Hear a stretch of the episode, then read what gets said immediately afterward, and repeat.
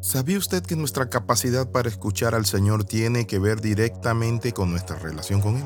Por ejemplo, un incrédulo puede escuchar solamente un mensaje directamente de Dios, y es el llamado al arrepentimiento y a la salvación. Cuando hablamos de este mensaje que puede escuchar el inconverso, el que no conoce a Jesús, es porque es básico. No se le puede dar a un niño alimento sólido si no conoce lo básico. El llamado que tenemos al arrepentimiento y a la salvación en Cristo Jesús se nos da como paso inicial. Ninguna otra cosa que Dios haga o diga le afectará en algo el corazón, porque Él necesita entrar por la puerta del arrepentimiento. Es lo que Jesús le dijo en Juan capítulo 3 versículo del 1 en adelante a Nicodemo. Nicodemo, de cierto, de cierto te digo que si no naces de nuevo, no puedes ver el reino. Pero luego le dice, de cierto, de cierto te digo que el que nace del agua y del espíritu puede ver y entrar en el reino. Tal como Pablo le hablaba a los carnales hermanos en Corinto. Y cuando digo hermanos carnales no es que eran hermanos de padre y madre, sino que eran hermanos que estaban en la fe, pero todavía eran carnales. Y Pablo dice, no les pude dar una revelación mayor. Les di a beber leche y no vianda de igual manera el cristiano carnal no pasa del ABC o de lo básico de la doctrina cristiana. Por eso en Hebreos dice, debiendo ser ya maestro después de mucho tiempo, tenéis necesidad de que se os vuelva a repetir la fe en Cristo Jesús, lo básico, el nuevo nacimiento, el arrepentimiento. Y es así. Cuando usted y yo nos hacemos tardo para oír al Señor, entonces nuestra fe no se desarrolla. Bienvenido al devocional titulado La fe madura. En 1 Corintios capítulo 13, verso del 11 al 13, nos habla de este proceso. Cuando yo era niño, hablaba como niño, pensaba como niño, juzgaba como niño, mas cuando ya fui hombre, dejé lo que era de niño. Ahora vemos por un espejo oscuramente, mas entonces veremos cara a cara. Ahora conozco en parte, pero entonces conoceré como fui conocido. El apóstol San Pablo nos habla de las tres áreas que transforman la fe madura.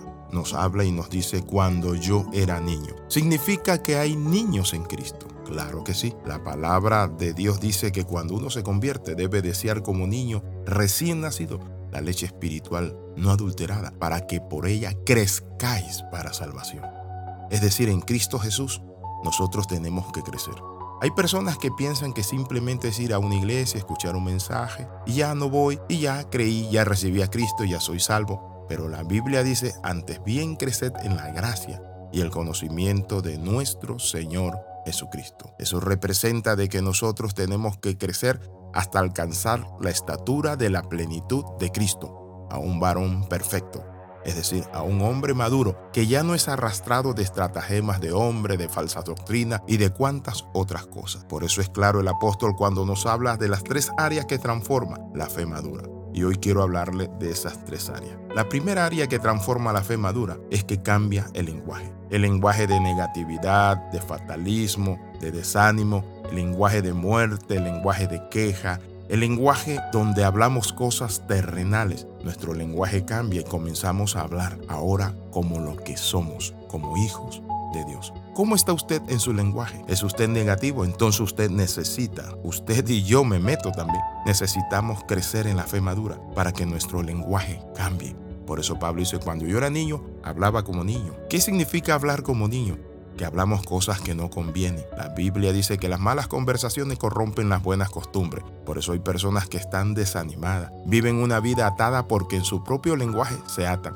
No tengo, no puedo, soy pobre, no tengo ánimo, no tengo ganas y viven con su lenguaje. El tercer elemento que cambia y transforma la fe madura, además del lenguaje, es el pensamiento. Por eso Pablo dice, cuando yo era niño, hablaba como niño, pensaba como niño. Los pensamientos y la capacidad de reflexión crece cada día y uno sabe lo que tiene y lo que debe hacer en Cristo. Eso se conoce como tener la mente de Cristo. Tenemos los pensamientos de Él. En esto pensad en todo lo bueno, todo lo de buen nombre, todo lo que tiene virtud. Si hay algo digno de alabanza, en esto piense. Nuestra mente marca nuestro camino, marca nuestras reacciones, decisiones, pero también nuestra mente marca nuestro destino. Lo tercero que transforma la fe madura es que ya no juzgamos como niños, juzgamos las cosas. Significa la capacidad que tenemos de ver a otro. El pensamiento es lo que nosotros somos y cómo vamos y lo que pensamos. Pero el juzgar, por eso Pablo dice, yo juzgaba como niño.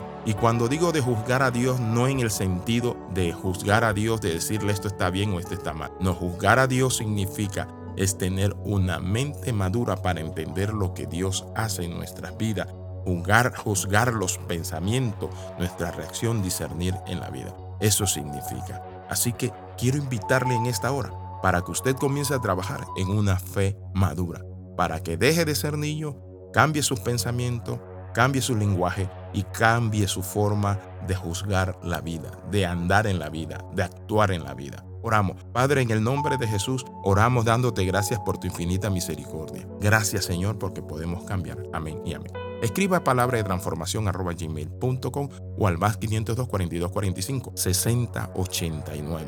Te saluda el pastor Alexis Ramos. Bendiciones de lo alto.